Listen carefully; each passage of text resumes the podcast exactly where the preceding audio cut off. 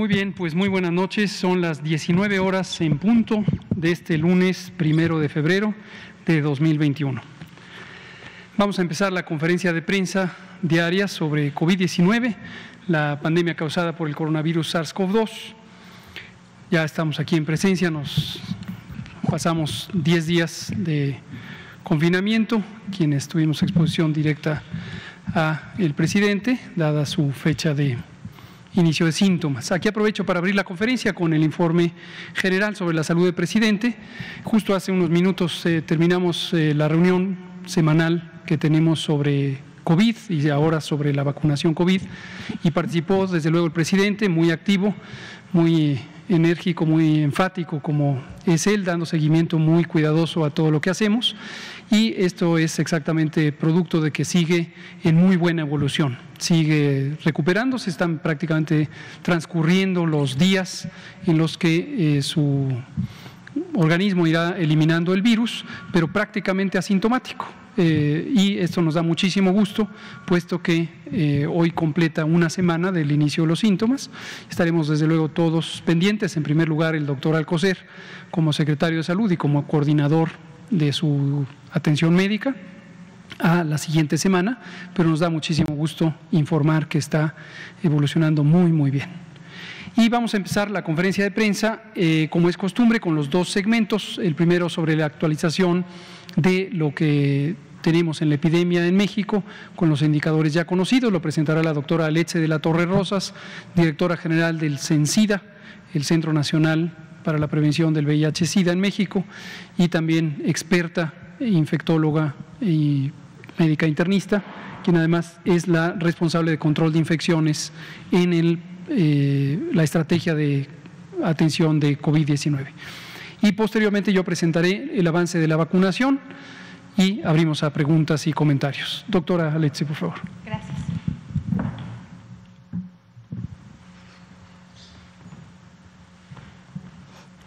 Muy buenas noches a todas y a todos. Gracias por acompañarnos el día de hoy en este informe técnico. Y esta es una gráfica que ustedes en casa siguen día a día. Es importante que conozcan estos datos y que con estos datos recuerden cuáles son estas estrategias absolutamente necesarias para protegerse en casa. Esta es la curva de los casos incidentes, esto quiere decir los casos nuevos y activos estimados.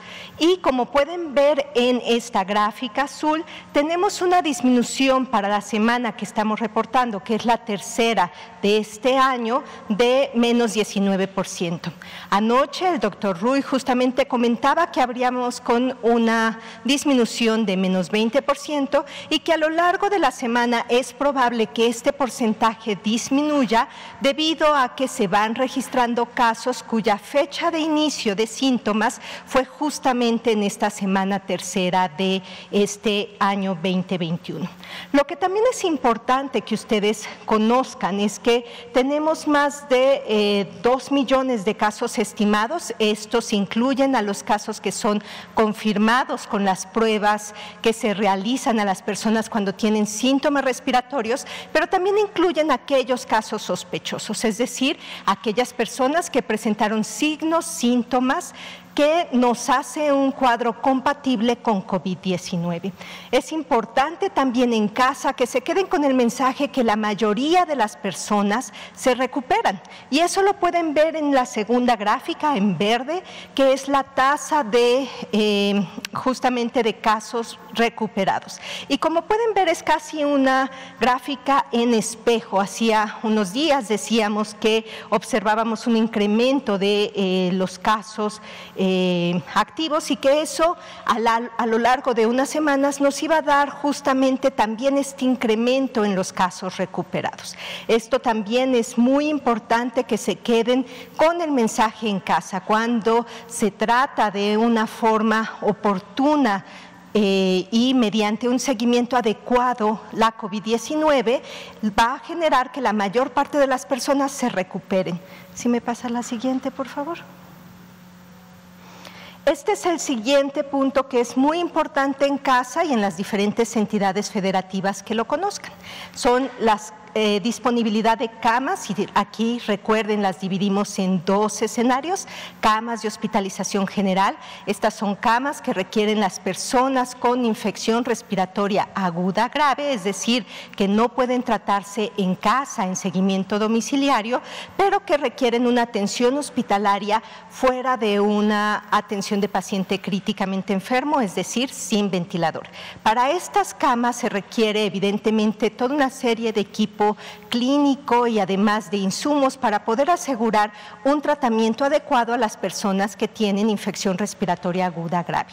Recuerden que existe tratamiento que eh, hace un cambio significativo en términos del resultado para las personas. Si una persona tiene datos de alarma, quiere decir dificultad para respirar, tiene el corazón que le late muy rápido, respira rápido, está con alteración del estado de alerta y demás y tiene infección respiratoria aguda, es importante que acuda a un hospital. Si su saturación está baja también, ¿por qué? Porque en el hospital se le pueden dar medidas adicionales que realmente hacen un cambio. No todas las personas requieren un ventilador. De hecho, la mayoría requieren hospitalización general y tienen, como vieron en la gráfica anterior un adecuado desenlace. En este punto eh, queremos resaltar que existen nueve entidades federativas con más del 70% de ocupación. Esto es una alerta a las personas que están en estas entidades federativas a extremar precauciones. Sabemos que ha sido una epidemia muy prolongada y eso cansa a las personas en las familias, en las comunidades, pero no olvidemos que todas las epidemias se controlan desde la comunidad. Su acción es fundamental y para esto eh, podríamos a través de la acción comunitaria disminuir justamente el número de contagios y esto se va a ver reflejado también en la cantidad de personas que necesitan hospitalización. Las nueve entidades con más del 70% de ocupación es Ciudad de México, Estado de México, Puebla, Morelos, Hidalgo, Guanajuato, Nuevo León, Guerrero cambió de categoría y por eso observan una flecha roja para el día de hoy y en Nayarit. Eh, existen cuatro entidades entre 69% y 50% de ocupación para estas camas generales, que son eh, Querétaro, Veracruz, Michoacán y Jalisco. No existe cambio en estos. Y tenemos 19 eh, eh, de nuestras entidades federativas con menos de 50% de ocupación, para una ocupación nacional promedio de 56%. Recordemos que aquí lo más importante siempre es cómo estamos en cada una de las entidades federativas.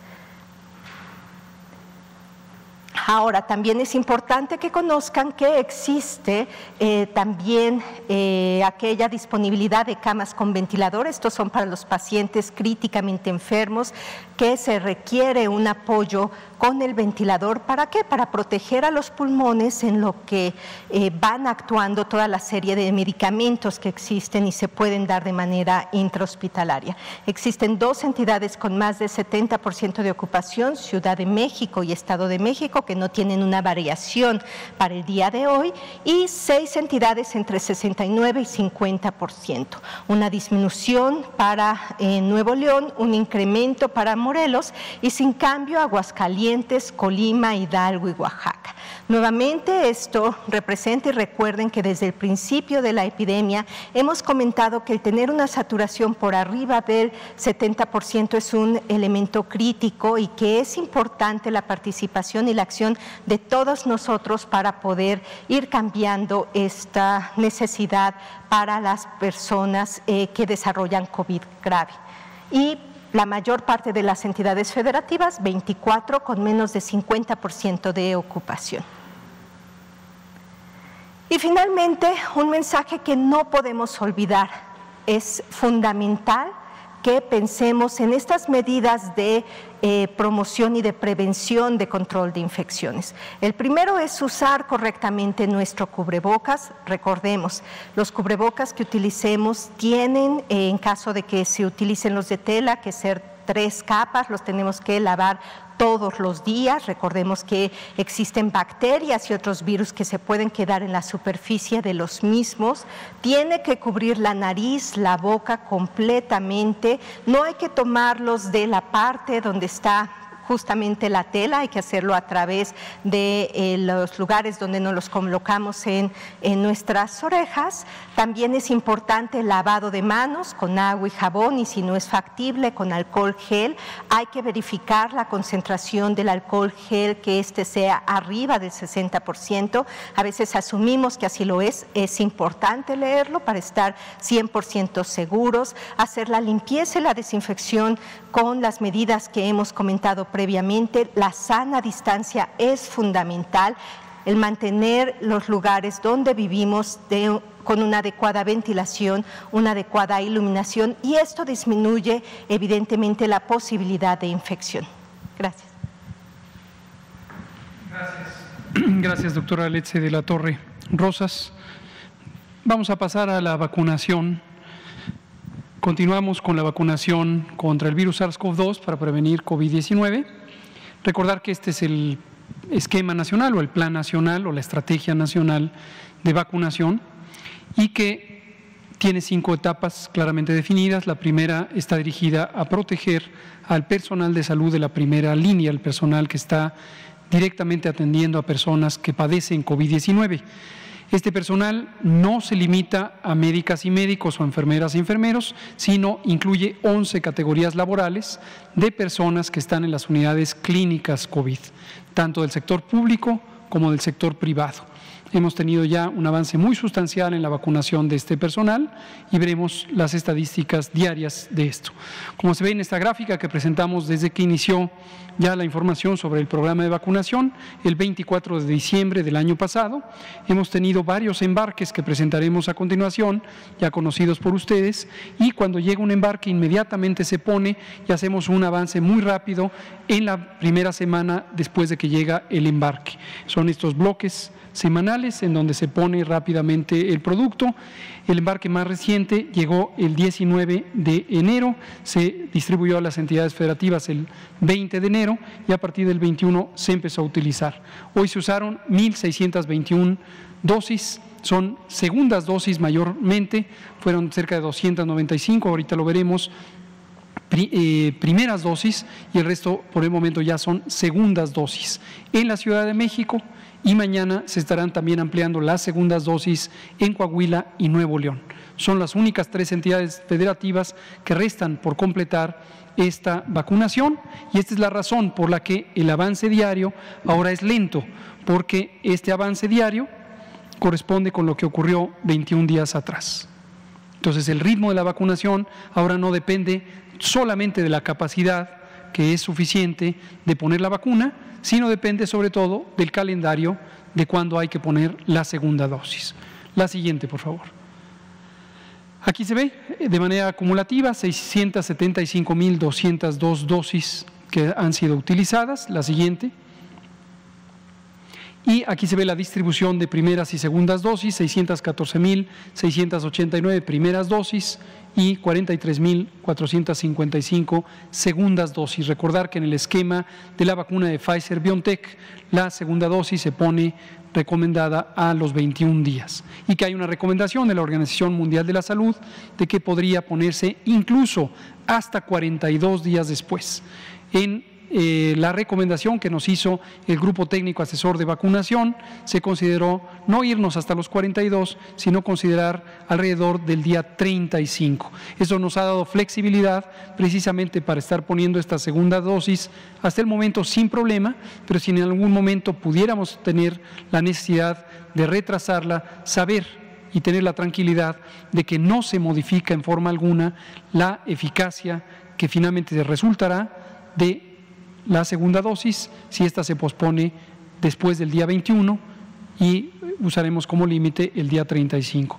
6% es el número o el porcentaje de esquemas de segunda dosis, 94 de primera dosis. Y para el operativo especial de personal educativo, eh, limitado al estado de Campeche, estado que ha tenido por casi cuatro meses ya una eh, epidemia muy estable con transmisión mínima, se han puesto hasta el momento 17.058 dosis. Todas hasta el momento primera dosis y desde luego está garantizada la aplicación de la segunda dosis 21 días después de que se haya puesto la primera. La siguiente. Aquí está, 70% es el avance general, mayormente a expensas de primera dosis, 29 de las 32 entidades federativas, ya por arriba del 95%, prácticamente todas al 100%, y tenemos Ciudad de México, Coahuila y Nuevo León en espera de la aplicación de segunda dosis, insisto, conforme el calendario de aplicación lo requiere. La siguiente. La distribución del uso de los paquetes, 58% de este paquete más reciente de 219.375 dosis que llegó el martes 19 de enero 58% ya ha sido utilizado. Y 3% es esta reserva que mantenemos precisamente como mecanismo de garantía si hubiera algún contratiempo que requiera utilizar un desplazamiento de estas dosis. Ahí siguen, ahí seguirán y en su momento se irán recambiando por las otras. Seguramente surgirá la inquietud y cuánto tiempo pueden estar ahí. En términos de su estabilidad, podrían estar por más de tres meses sin que hubiera problema alguno. Están en una temperatura de ultracongelación, menos 70 grados centígrados. Desde luego no es deseable que estas mismas dosis permanezcan permanentemente ahí o por un tiempo prolongado. En cuanto tengamos un nuevo embarque, estas serán movilizadas y mantendremos siempre una reserva que es una reserva de seguridad para garantizar ante cualquier contratiempo, pero en todo momento hay un recambio de este producto. 766.350 dosis están en el país o han llegado al país, la gran mayoría ya están aplicadas y las que restan serán aplicadas próximamente. Y una cosa muy alentadora que quiero destacar aquí ya iremos presentando con mayor detalle, es la mínima cantidad de desperdicio o de desaprovechamiento que ha habido. Mínima. Es convencional en el programa de vacunación de México y de varios otros países que se tenga un desperdicio o una pérdida de hasta el 12%, algunos han calculado incluso hasta 20% en administraciones anteriores. Estamos haciendo un análisis muy interesante sobre la historia del desperdicio de vacunación en las entidades federativas de México en la historia del programa de vacunación universal. No prometo que vayamos a tener información suficientemente detallada, pero la estamos buscando. Nos llama mucho la atención que en este momento para las 766 mil solo se hayan perdido estas 992, cuando teníamos informes históricos del programa de vacunación universal de México con cifras de desaprovechamiento o pérdida casi cercanas al 20%. Imagínense ustedes. Entonces, este es solo 0.13%, 0.13% o 13 por cada 10 mil dosis aplicadas. Y desde luego hemos comentado también que una de las razones es lo que llamamos técnicamente el espacio muerto de las jeringas y es esa parte en donde se puede sustraer con una jeringuilla de el vial, de la ampolleta multidosis, pero después ya no es suficiente el volumen líquido para poder empujarlo hacia el brazo de una persona. Y entonces la última dosis puede llegar a no ser utilizada, pero en muy pocos viales, menos de mil entre 766 mil. La siguiente. Los ESAVIS, los eventos supuestamente asociados a vacunación e inmunización, representan el 0.9% de las dosis aplicadas hasta el momento, 5.764. Este número seguirá creciendo, no se afanen en seguirle la pista porque evidentemente entre más vacunas se ponga, más grande será este número. Mientras el porcentaje se mantenga estable y no exceda lo esperado para la mayoría de las vacunas, estaremos tranquilos de que no hay ninguna señal de alerta. Vean ustedes cómo 45 de los 5.764, eh, que representan menos del 1%, han sido eventos de consideración identificados como graves. Mayormente son reacciones eh, instantáneas que ocurren en las primeras minutos de haberse aplicado, dolor en el sitio de inyección, mareo, dolor de cabeza, náusea, vómito. Ha habido algunas personas que se han desmayado y se han recuperado de manera íntegra. No perdamos de vista que solamente tuvimos un primer ESAVI que fue considerablemente grave, ocurrió en una médica, en una compañera que trabaja en Coahuila, en el, en el, IMSS, pero afortunadamente ella también, después de un periodo de hospitalización y tratamiento, se ha recuperado satisfactoriamente. Aquí vemos alguna de la estadística sobre la edad, el sexo, el estado que actualmente tienen. Solamente dos personas en este momento están hospitalizadas. Tener en cuenta que no son las mismas dos. Estas van cambiando porque cada día que se ponen vacunas puede ocurrir algún evento nuevo. Y 43 ya están en sus domicilios, sin daño alguno. La siguiente. Creo que aquí acaba. Perfecto. Muy bien pues vamos a abrir a preguntas y comentarios. Estoy seguro que hay varias. Les anticipo que mañana en el Pulso de la Salud, mañana es martes, mañana tendremos Pulso de la Salud y estaremos acompañando al doctor Alcocer y vamos a actualizar varias de la información sobre las distintas vacunas que llegarán al país, el calendario. Ya tenemos información sobre COVAX, la eh, iniciativa solidaria de la OMS y tenemos información de que estaríamos recibiendo en el mes de febrero entre 1.6 millones a 2.75 millones de dosis de la vacuna Astra. Entonces, esto se los anticipo, mañana lo presentaremos en detalle, lo verán en un cuadro, pero esta es una buena noticia que nos llegó eh, por una comunicación de la OMS al doctor Alcocer el pasado viernes 29 eh, de enero, tal como se comprometió la OMS a entregarlo. Vamos a abrir Blanca Valadez y nos vamos siguiendo uno y uno. Muy buenas tardes, doctor, doctora.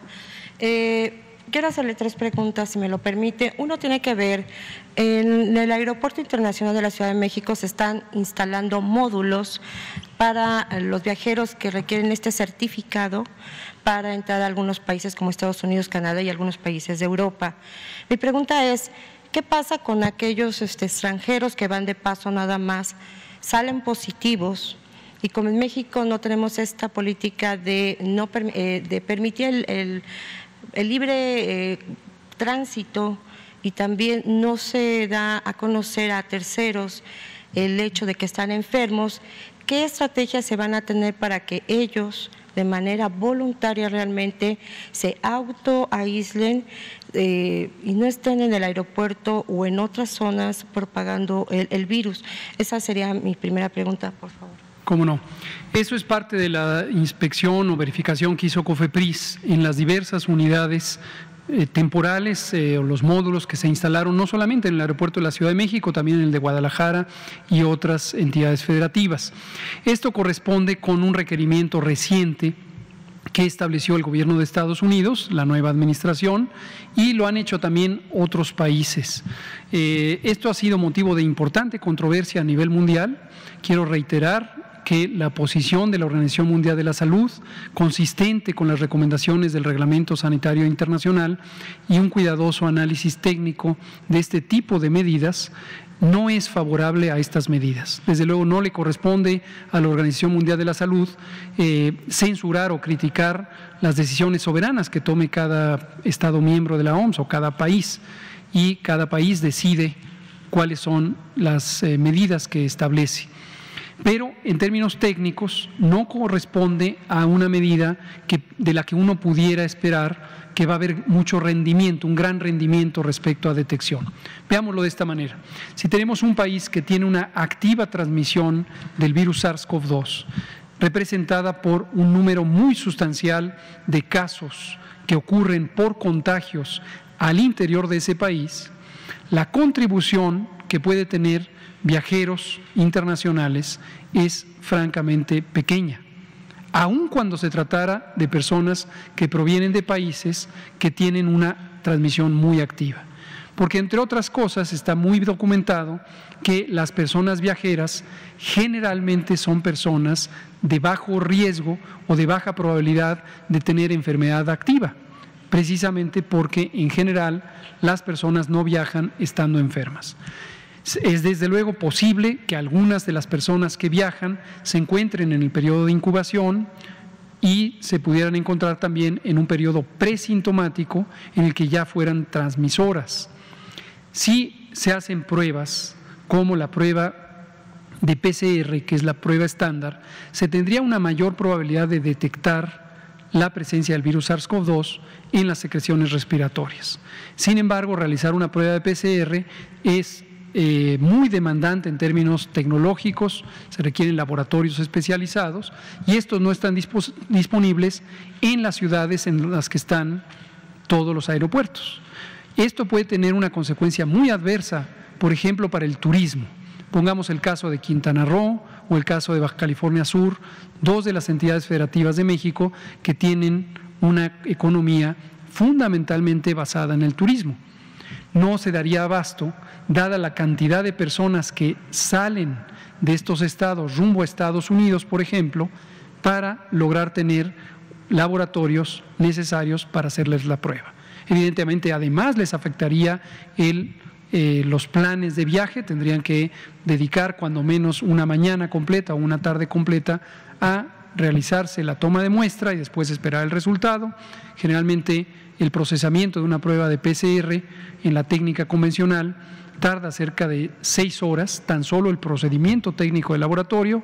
Si a eso se suma una cantidad importante de pruebas, desde luego esto implica retrasos y a veces puede ser que el resultado no esté el mismo día de la toma de muestras. Entonces todo eso se vuelve bastante inconveniente. Y es por esto que el Reglamento Sanitario Internacional 2005, pero que es el que sigue vigente desde ese tiempo, identificó que las medidas de prevención o de control del tránsito de personas entre los estados miembros de la OMS, entre estados soberanos, debería ser siempre proporcional al riesgo y explícitamente el reglamento señala cuidando de no interferir con el tránsito y el comercio internacionales.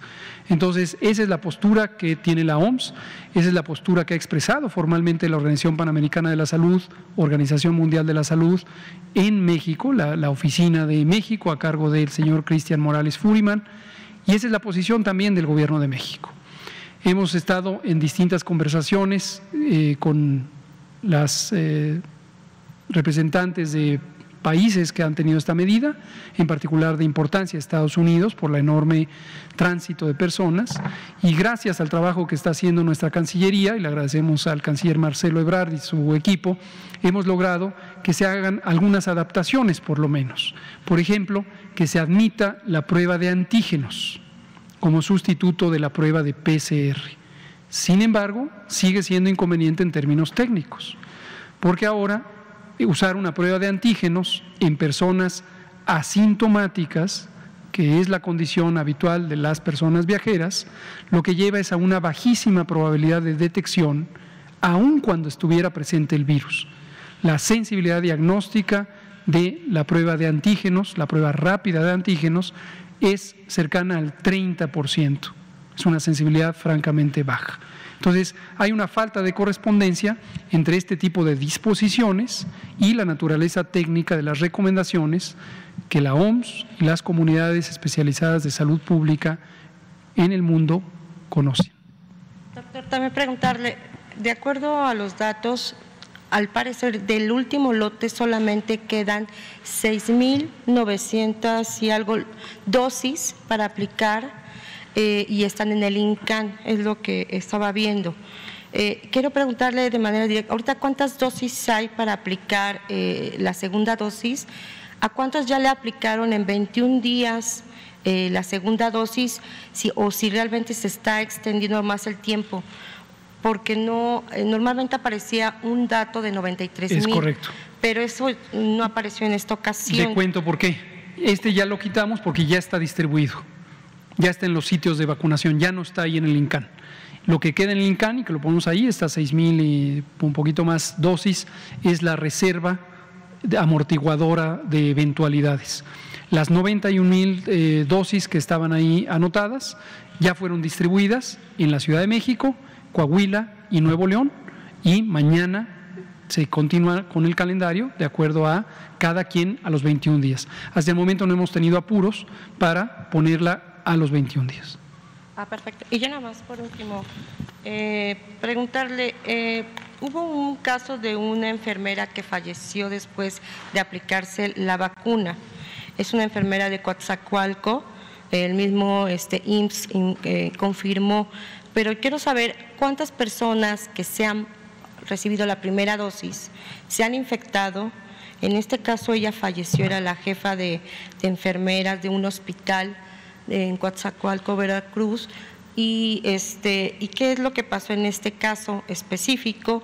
Y ya nada más si me puede decir, el, el presidente apareció con un parche en el brazo, no sé si le estaban pasando algún tipo de infusión médica o era para no, no tenerlo este, deshidratado. ¿Qué es lo que tenía aquí en, el, en, en, la, en, el, en la mano? No me fijé no, y lo desconozco, pero lo podemos eh, averiguar y lo comentamos. Respecto al otro caso, eh, también eh, mañana traigo información, porque no tengo conocimiento de eso que me está relatando, de una enfermera que haya muerto inmediatamente después de la vacunación. ¿Es a lo que se refiere? Ella estaba infectada, no sabían, ella ya estaba infectada, no sabían, estaba en un periodo asintomático. Fue en, un IMSS, pero al parecer, de todos modos, con la vacuna, el proceso de infección continuó y falleció por las complicaciones. Entonces, eh, eso me llama mucho la atención porque, bueno, no sé cómo están haciendo entonces los filtros para evitar que personas que están contagiadas y constantemente están con pacientes se vacunen y no sé qué tanto colabora también a la inmunosupresión. Por eso le pregunto. Ya, ahora ya le entendí a lo que se refiere.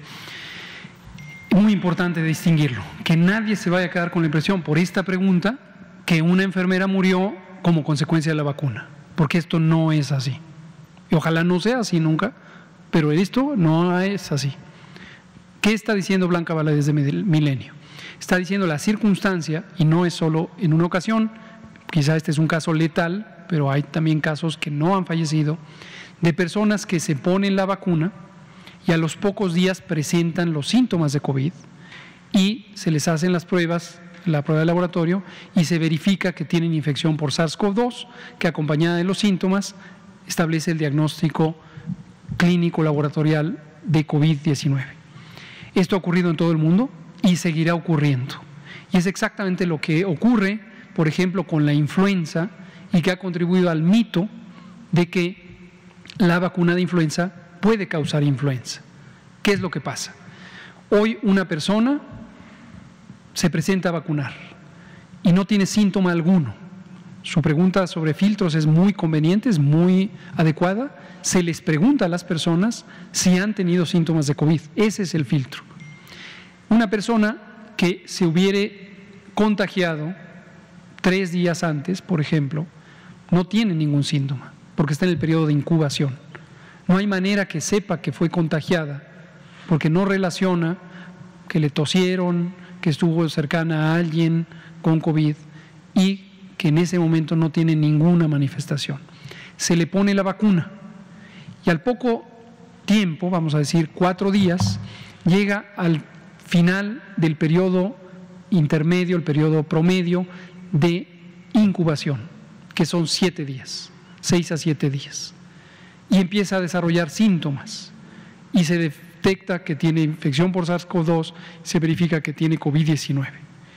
¿Tiene relación con la vacuna? Ninguna. Lo que tenía la persona es que ya estaba multiplicando virus hasta que llegó a un punto de suficiente cantidad de virus como para empezar a presentar los síntomas de COVID-19. ¿La vacuna le causó la enfermedad? Definitivamente no. Es biológicamente imposible que la vacuna cause la enfermedad, la enfermedad SARS-CoV-2. En el caso que nos relata, que lamento que haya terminado con un desenlace fatal, probablemente la persona siguió desarrollando la enfermedad siguió desarrollando las complicaciones de la enfermedad, que son mayormente una neumonía grave, y muy desafortunadamente falleció por neumonía grave, como fallece cerca del 6% de las personas que tienen COVID-19. ¿La vacuna tuvo algo que ver para causar la enfermedad? No. ¿La vacuna tuvo algo que ver para modificar la enfermedad y hacerla más grave? No. Desafortunadamente la vacuna tampoco tuvo algo que ver para disminuir la enfermedad, porque la vacuna tarda cerca de 21 días en generar la respuesta inmune necesaria para que las personas queden protegidas. Y también algo de, lo que se ha hablado menos es la vacuna no está indicada para ponerse en personas ya enfermas. Hay algunas vacunas que se ponen en personas ya expuestas a la infección y esto se llama eh, inmunización terapéutica o vacunas terapéuticas. Quizá una de las más conocidas es la vacuna antirrábica. La vacuna antirrábica no se pone en forma preventiva, excepto en aquellas personas que son manejadoras de eh, fauna específicamente y que están en un riesgo continuo de exposición al virus de rabia pero el resto de las personas se les pone la vacuna de rabia una vez que han sido expuestas a un animal rabioso. Entonces, no es el caso de la vacuna contra SARS-CoV-2 que esté indicada para personas ya enfermas. Es una contraindicación relativa ponerla en personas ya enfermas. Doctor, nada más. Hoy circuló eh, una petición que le hacen de manera directa investigadores, intelectuales, para que explique de manera detallada cuál es la efectividad de la vacuna Pfizer, de la vacuna rusa. Y a mí sí me gustaría que nos comentara realmente cuál es la efectividad de estas vacunas con las que México está teniendo convenios, porque todo indica que en el caso de la rusa la efectividad es menos del 60%, no es que sea menos o sea malo, sino que si va a servir a 6 de cada 10 y se las van a poner a los adultos mayores como que no tiene ningún sentido. Entonces, no sé si nos puede aclarar eso. Muchas gracias. Con mucho gusto. Me llama la atención su uso de la expresión realmente, como si lo demás no fuera real. Se refiere a explicar o comentar sobre la evidencia sobre la eficacia, ¿no? La palabra realmente es un poco sobrante, ¿no? Ahora, lo que dicen los intelectuales, no sé quiénes son, pero aunque no sean intelectuales, con mucho gusto lo explicamos.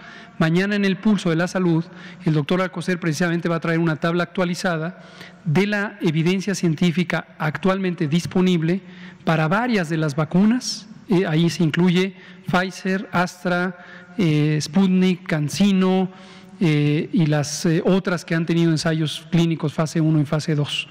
Entonces, eh, es, de gran interés actualizar. Ha habido una gran cantidad de elementos de desinformación. No podemos, desde luego, identificar si esto es con la intención de confundir o es personas que están francamente confundidas y que lo que les falta es información. Eh, e insisto, aunque no se autoconsideren intelectuales, a cualquier persona que lo pregunte, con gusto se lo explicamos. Y mañana vamos a tener esa actualización. No se pierdan el pulso de la salud, la sección de salud de la conferencia matutina de los martes. Gracias. Vamos a pasar con usted, Juan Carlos Machorro, luego Natalia Vitela, uno y uno. Son las 19.38. Buenas tardes, doctor, doctora. Eh, Braulio Romero del canal del Trascendente por YouTube. Eh, Hemos estado viendo en redes sociales, que es nuestra especialidad, la batalla de decir 152 mil muertos y todo. ¿Realmente sabemos si esas personas que fueron dadas de alta con la acta de función de que se murieron de COVID, realmente murieron de COVID? ¿Hay alguna investigación que estamos haciendo nosotros de hay gente que entra por una cuestión y, y la acta aparece, se murió de COVID? Y si pues es que mi, familia no viene. Esa es, una pregunta. La otra es respecto a que hay una tercera prueba de ensayo con la, vacuna del VIH-Sida. Aquí está la especialista en VIH-Sida. Adelante. Y si quieres de una vez comenta sobre la certificación. Y... Perfecto. Sí, justo. Eh, es muy importante y ese es uno de los elementos que queremos traer en uno de los puntos temáticos a esta conferencia.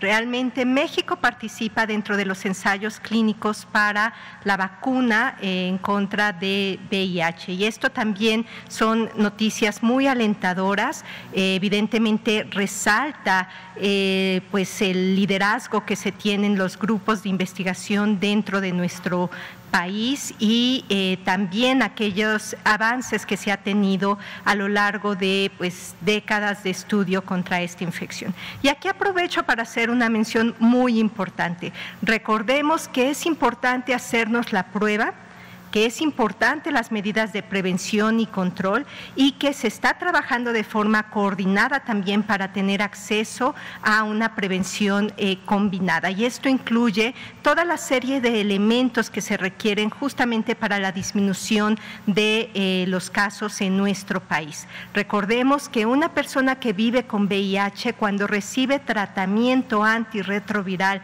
que es activo, que es efectivo en esta persona, tiene una calidad de vida y sobrevida similar a una persona que no vive con VIH. Y aquí también resalta, uno, la parte benéfica para esta persona, evidentemente esto permitirá eh, que la persona tenga una vida y una sobrevida adecuada con todos los esquemas optimizados que se han hecho eh, desde el 2019 para las personas que viven con VIH en nuestro país. Pero también recordemos que una persona con tratamiento que se encuentra indetectable no transmite el virus y entonces tiene el doble beneficio de indetectable e intransmisible y eso es un eh, beneficio adicional a eh, la población y a la parte de salud pública. Entonces, sí, Vamos a presentarlo detalladamente, es más, vamos a invitar a los investigadores para que nos acompañen y den estos detalles porque es algo extraordinario las personas que se encuentran enrolándose en este tipo de, ensayos clínicos. Y eh, la otra parte es, hay que hacernos la prueba. Aprovechemos para tomar acciones en nuestra salud. Recordemos que si nos hacemos la prueba y, y sale positiva, existe uno, la verificación de este resultado, pero el siguiente elemento es que existe el tratamiento y por lo tanto es algo que podemos proteger a todas las personas que queremos y a nuestra propia salud. En términos de la segunda pregunta, que es justamente en relación a las causas de defunción por COVID, recordemos que existen, y como se ha explicado en diferentes conferencias, pues elementos muy específicos en términos de la certificación de una defunción. Cuando una persona desafortunadamente fallece, está eh, la parte del certificado que extiende el personal médico que estuvo a cargo de esta persona y que se pone como algunas veces diagnóstico de sospecha diagnóstica también para COVID y que de esto sigue un siguiente elemento también que es eh, justamente el poder verificar en algunas ocasiones cuando queda la sospecha diagnóstica asociada a esto. Recordemos que dentro del propio certificado de eh, defunción a veces la persona eh, puede tener complicaciones asociadas a la infección o puede estar relacionada y justo para esto se crean comités que certifican y eh, evidentemente garantizan toda esta parte de información que sea adecuada. Y es justamente este trabajo que ha comentado en diferentes ocasiones el doctor Ruy López Ridaura eh, relacionado al análisis extenso que se hace en términos de pues cuáles son estas causas de muerte, el exceso de mortalidad asociada también a un evento tan complejo como es la pandemia por COVID-19. La pregunta la hice por esto. Eh, en reiteradas veces en medios de comunicación, los medios de comunicación tradicionales han estado generando, y eso bueno, yo creo que mañana lo van a tocar también, el ataque certero o preciso en cuestión del tema de la, de la gente que eh, se está muriendo. ¿no? Y mi pregunta la hago en base a que la campaña que se lleva en medios de comunicación de generar y incriminar al gobierno y en lo personal al doctor en, que son culpables por un mal manejo. Eh, nosotros como sociedad, en nuestro grupo, manejamos que hay veces que la sociedad no hace caso de estos eh, llamados que han hecho ustedes. Y es momento de decirlo claro, nosotros asumimos como sociedad nuestra responsabilidad en los llamados que han hecho de no asistir a las fiestas decembrinas. Este es el resultado y, yo creo que nadie ha tocado el tema como tal. Es momento de asumir que ya no somos menores de edad. Gracias. Muchas gracias. Gracias. Juan Carlos Machorro, AM Noticias de Querétaro, Natalia y usted. Sí, buenas noches. Eh, Juan Carlos Machorro, AM de Querétaro.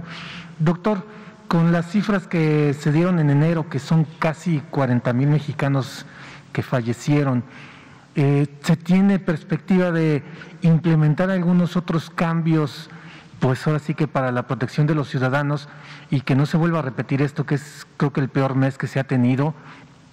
Habla usted de las vacunas y todo esto, pero pues a, a diario casi el promedio de este mes fueron casi más de mil mexicanos diarios. Eh, pues ahora sí que, ¿cómo visualiza usted que puede venir febrero? Que esperemos que no sea así. Y una segunda pregunta, si me permite. Hoy el secretario de Turismo eh, mandó una, un documento al, secretario del COSER para que el, el, turismo se considere una actividad esencial, porque se están perdiendo miles de empleos eh, directos, indirectos, y con las cuestiones de Canadá y Estados Unidos, pues está dándole al traste a ese segmento tan esencial para la economía. O sea, en este caso el sector salud, ¿qué respuesta podría tener para que los diferentes áreas del turismo, claro, con sus consabidos protocolos de salud, pues pueda reactivarse lo más factible y rápido posible? Gracias. Muchas gracias. Sobre la primera pregunta, se relaciona exactamente con lo que decía el compañero. Estamos en una pandemia, y las pandemias desafortunadamente no se pueden parar de un momento a otro. Esto lo decía yo desde enero precisamente, desde enero, del año pasado, lo dije innumerables ocasiones a lo largo de 2020. Todos quisiéramos, todos y todas, quisiéramos mañana amanecer y que ya no hubiera una epidemia. Estoy seguro que todos y todas tenemos esa aspiración completamente legítima. Todos y todas tenemos la aspiración de que la pandemia ya no tenga aumentos y reducciones, aumentos y reducciones, sino solo tuviera reducciones. Basta mirar al mundo para darse cuenta que este es un fenómeno de toda la humanidad. La humanidad tiene poco más de 7 mil millones de especímenes. La especie Homo sapiens sapiens, a la que pertenecemos, tiene 7 mil millones. Todas y todos estamos afectados por este problema. En el mundo hay poco más de 200 estados soberanos y todos y todas, todos los estados están afectados por esta epidemia. Entonces, esta idea que repetidamente plantean, como bien decía usted, varios medios de comunicación, algunos de manera casi compulsiva, parecen decirlo todos los días, de que si ya se puede prometer que no vuelva a pasar lo que ocurrió, no, desafortunadamente no se puede prometer que la epidemia se acabe mañana. Lo que sí podemos hacer los gobiernos de las naciones es utilizar la ciencia y utilizar las intervenciones de salud pública que de manera dinámica van demostrando los mejores rendimientos. Algunas ya se conocen históricamente y se han utilizado por centenas de años por ejemplo, el distanciamiento social, las medidas de sana distancia. Otras van desarrollando evidencia conforme transcurre la propia epidemia.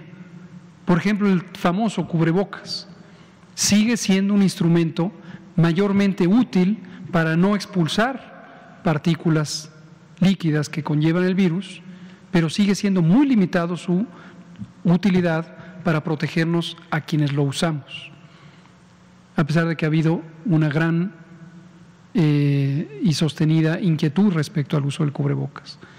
Y hemos dicho desde varios meses atrás, muchos, desde la primavera de 2020, dónde es más conveniente utilizarlo y, como lo sigue diciendo hasta este minuto la Organización Mundial de la Salud, en combinación con las demás medidas. Eso va a llevar a que no tengamos las muy desafortunadas defunciones que no queremos que ocurra ni una sola, sería completamente inadecuado que un oficial de un gobierno dijera que así va a ser, porque no va a ser así.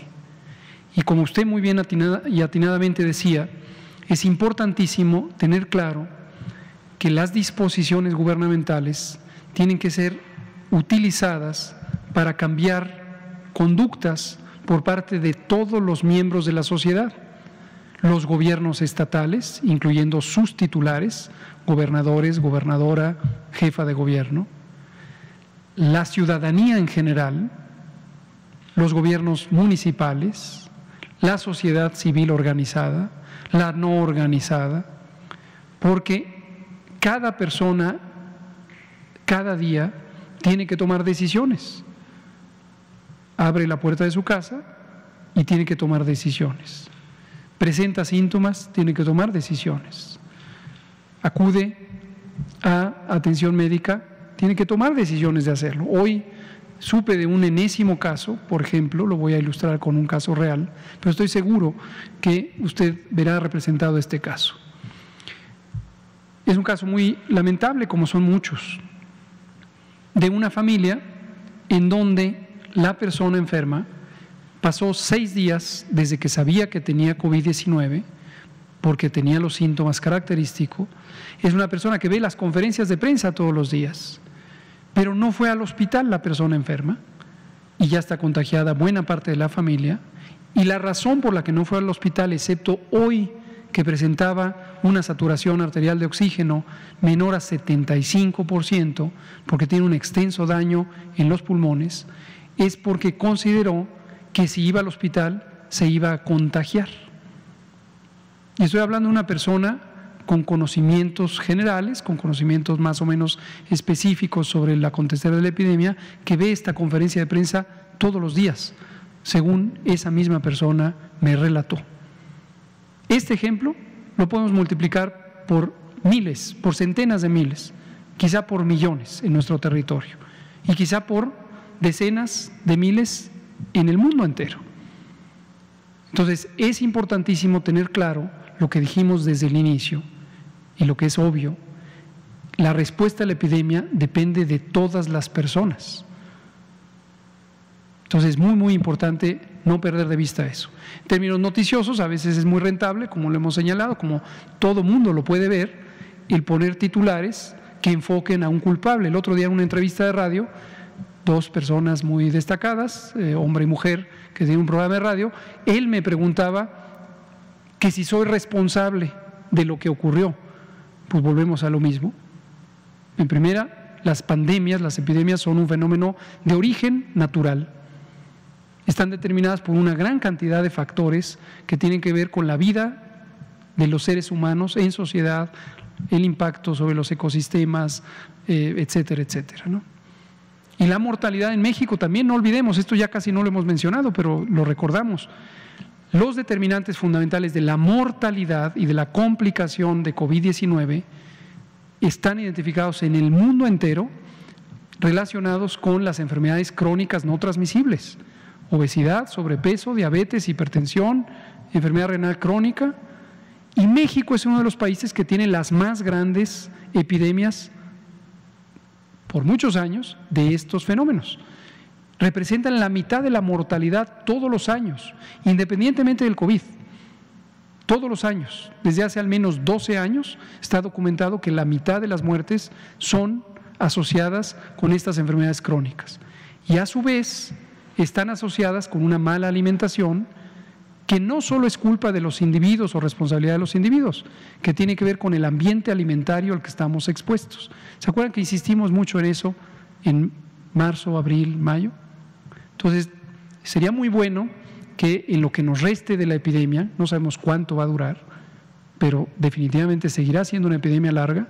¿Se acuerdan que en marzo dijimos, preparémonos para una epidemia larga? Pues es todo esto.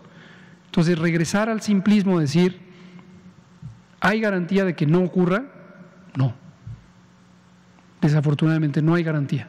Tenemos que seguir trabajando muy unidas, muy unidos, todas, todos, para lograr mitigar la epidemia. Sobre lo que decía de, en su segunda pregunta, turismo. Turismo. Le agradecemos mucho al secretario Miguel Torruco Márquez este atención muy, muy cuidadosa que tiene la industria turística. Recordarán que uno de los primeros lineamientos de la nueva normalidad fue el lineamiento relacionado con la seguridad sanitaria en la industria turística y en distintos espacios, hoteles, transporte, transporte aéreo, eh, cruceros, etcétera. Esto fue gracias a la colaboración tan estrecha, tan comprometida del secretario de Turismo y nos permitió justamente que la industria turística, aunque no entró en la lista original de la nueva normalidad, en donde se identificaron las esenciales y las no esenciales, de todos modos pudo abrir y ha podido abrir. Hay estados como los que mencioné, Quintana Roo y Baja California Sur, que si no abrieran la industria turística, que la abrieron hace meses, hace muchos meses, tendrían un desastroso escenario económico y social. Entonces, vamos a analizar con mucha atención el señalamiento que hace el secretario de Turismo en un oficio dirigido al doctor Alcocer, secretario de Salud, y a la eh, licenciada Tatiana Cloutier, secretaria de Economía. Lo vamos a analizar en el, justamente el Comité de la Nueva Normalidad, conformado por el IMSS, eh, la Secretaría de Economía, la Secretaría de Salud y la Secretaría del Trabajo, y vamos a ver si aún restara algo por facilitar para la reactivación turística, considerando que tenemos muy robustos protocolos de seguridad sanitaria en la industria turística, creados precisamente por la colaboración tan comprometida del secretario de Turismo, Miguel Torruco, y su equipo. Entonces vamos a analizarlo con, mucho cuidado. Última pregunta, Natalia Vitela, usted quedará pendiente ya para mañana, son las 19.55. Por favor. Eh, bueno, tengo varias dudas, pero rapidísimo. ¿A qué le atribuirían este desperdicio de 20% del que comentaba que en sexenios pasados, en años anteriores, es más o menos lo que calculan y por qué ahora el desperdicio es mucho menor. Y eh, también le quiero preguntar, ¿por qué 35 días? ¿Por qué no 21 o, los 42 días? Y sobre lo que había comentado de la vacuna Pfizer a través del mecanismo COVAX, dijo que iban a llegar, si no mal recuerdo, un millón doscientas mil vacunas. Saber eh, cuánto, cuándo llegarían y eh, ya por último también preguntarle sobre el costo de traslado de la vacuna rusa, que también comentó que era un tema que están trabajando. Gracias. Muchas gracias, eh, Natalia Vitela. Sobre la vacuna Pfizer a través de COVAX, tenemos uno de los múltiples documentos que nos mandaron en anticipo que podríamos llegar a tener hasta 1.250.000, pero todavía no se ha confirmado ni se ha establecido la fecha. En cuanto se establezca, lo diremos, así como hoy y mañana estaremos diciendo, el viernes pasado ya nos dijeron que de la vacuna de Astra vía COVAX nos toca entre 1.6 a 2.75 millones de dosis durante el primer trimestre del año, específicamente en febrero, ya estamos a mitad de ese primer trimestre. Sobre eh, los 21, 28, 35 o 42 días, en realidad no hay eh, suficientes elementos de información para precisar al nivel de día. ¿Por qué 35 y no 36 o 34 o 34 con 6 horas? No existe evidencia en el mundo entero como para ese nivel de precisión. Y en general lo que consideró el Grupo Técnico Asesor de Vacunación de México es la solidez de la evidencia, y la realidad de que la Organización Mundial de la Salud ya había establecido en su recomendación del 8 de enero este intervalo hasta de 42 días. Entonces, consideró que dado que México afortunadamente, a diferencia de otras naciones, dentro de la incertidumbre que existe en la producción de vacunas en el mundo, tenía razonable certidumbre de cuándo nos van a llegar, entonces dijo, bueno, permanezcan en este 35 es un número referencial. De hecho, regresando a su comentario hace ratito, me comenta el doctor López Ridaura que justamente de las que tenemos ahorita se han podido poner a 21 días, pero algunas otras se estarán poniendo a 28 días, sin que represente, insisto, debe quedar claro, sin que represente ni peligro de que la vacuna no sirva o de que la inmunidad sea menos eficaz. Sobre 20%, no tenemos toda información, se los anticipo, ya saben que nos gusta anticipar lo que estamos haciendo para que haya, como dice el presidente, transparencia plena. Nos llama mucho la atención, pero históricamente cualquier persona involucrada en la vacunación en México considera esto, que hay desperdicio hasta del 15-20%. Entonces, ante un desperdicio o pérdida tan, tan, tan pequeño como el que tenemos, nos llama la atención qué pasó antes. Y eso es lo que vamos a investigar. Ojalá logremos eh, esclarecerlo. Costo de traslado de la vacuna eh, rusa, Sputnik V, todavía no está establecido. Estamos en pláticas eh, para explorar la logística. Todavía no está ni siquiera definido quién la traería, si serían las Fuerzas Armadas con sus propios medios, si sería más rentable contratar a una eh, aerolínea, de una empresa de transporte. estamos justo en eso, en cuanto lo definamos lo comentaremos, incluyendo el costo, ¿por qué no? Muy bien. Pues cerramos aquí, son las 19.59, es lunes primero de febrero, la epidemia sigue, todas y todos tenemos que seguir atentos a lo que está ocurriendo. Mañana presentaré, por instrucción del doctor Alcocer, en el Pulso de la Salud, las curvas epidémicas de los estados, tal como hacemos habitualmente, y también actualizaremos el estado de las vacunas, incluyendo la evidencia sobre su eficacia. Todas ellas y todo es real. Aquí no hay nada que no sea real. Muchas gracias, muy buenas noches.